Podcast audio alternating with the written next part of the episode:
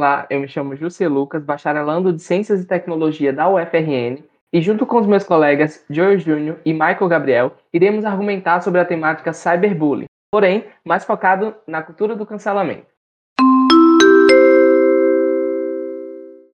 Para quem não sabe, o cancelar é um termo recente da internet para boicotar pessoas famosas, ou nem tanto, por comportamentos que o público considere como inadequado. As pessoas são expostas por sua conduta e então canceladas pelo comportamento. Os canceladores deixam de segui-las e de consumir seus conteúdos online ou mesmo físicos.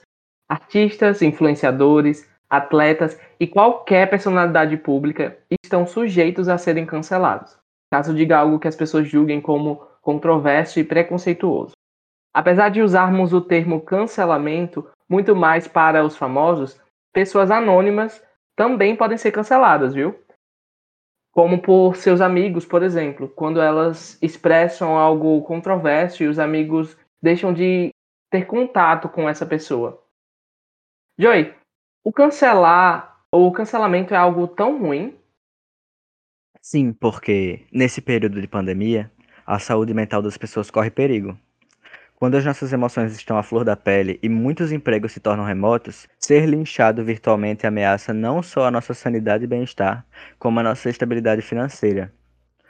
Muitas vezes a vítima do cancelamento nem tinha a intenção de ofender alguém, mas acabou fazendo, por desinformação ou descuido, e é atacada com paus e pedras, como se errar não fosse humano.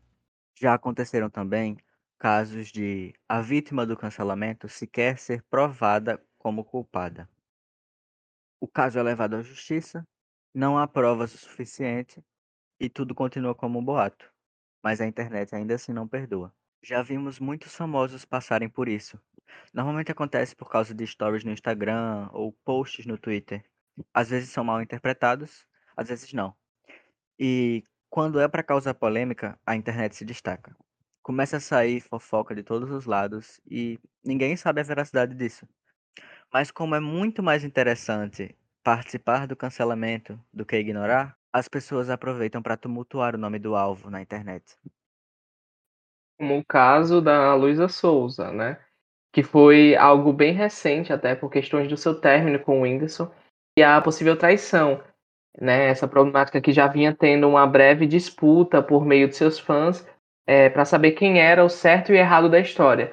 Mas, de certa forma, o seu cancelamento não foi devido a uma ação verdadeira dela. Veja, ela foi cancelada por motivos de uma crença, onde acreditavam que ela emanava energias negativas para o bebê do Whindersson. E por isso ele veio a óbito. Uma coisa simplesmente sem fundamentos, mas que para a internet fazia total sentido.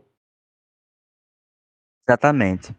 E além de tudo, esses ataques não prejudicam só o mental de Luísa, mas o seu trabalho. Como ela é uma artista e influencer, ela depende de seguidores para ganhar dinheiro e crescer na carreira. Ter a reputação manchada gratuitamente, por assim dizer, afeta ela em dobro.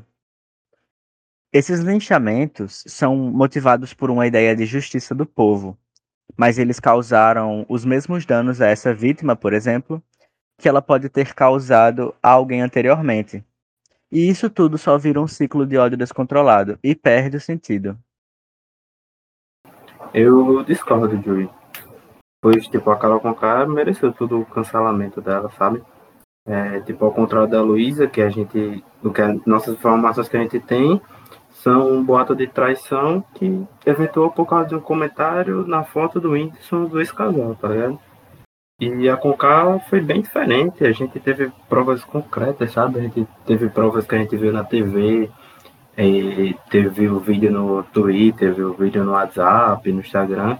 Em todos esses cantos mostrou a pessoa de má índole que ela é, tá ligado? E onde fora do reality a gente não tem provas concretas, mas se ela foi, a, a gente não tem como saber. Então, tipo, pelo que aconteceu no reality, sim, ela mereceu todo o cancelamento que ela teve é, como por exemplo a fala xenofóbica que ela usou.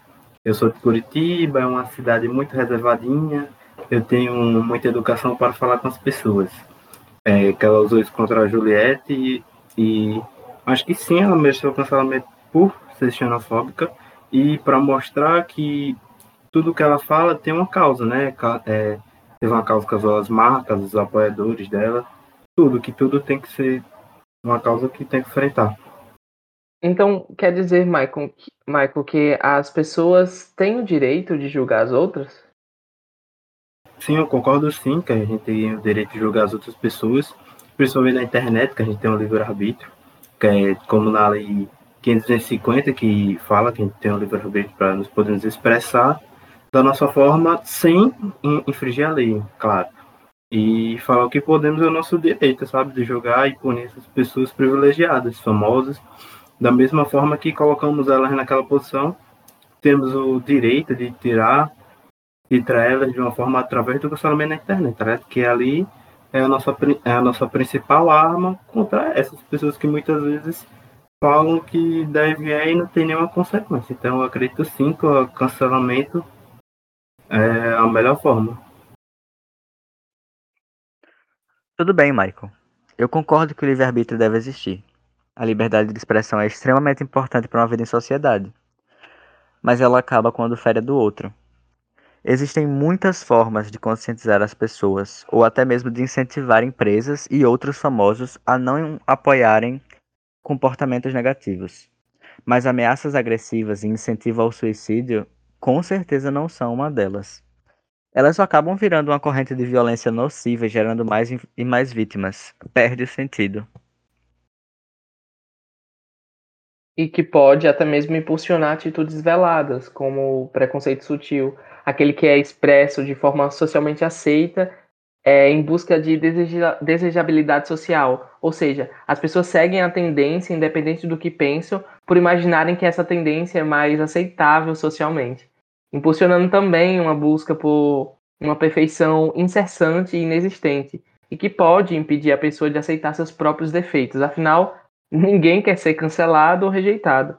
A pessoa tende a começar uma luta interna em que tenta e não consegue e acaba se frustrando diante dos conflitos que a vida nos proporciona.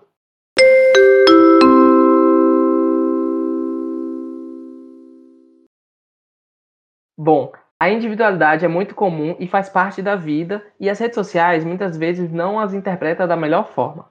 Isso acaba impactando do outro lado.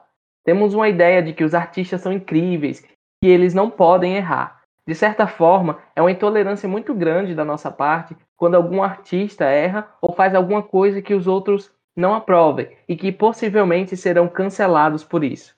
Faz parte da vida não agradar a tudo e nem a todos. E quanto mais rápido as pessoas entenderem o funcionamento das redes sociais e que a vida de ninguém é perfeita, talvez nos tornemos pessoas melhores e mais saudáveis. Muito obrigado por nos ouvir até aqui. Espero na próxima. Até mais!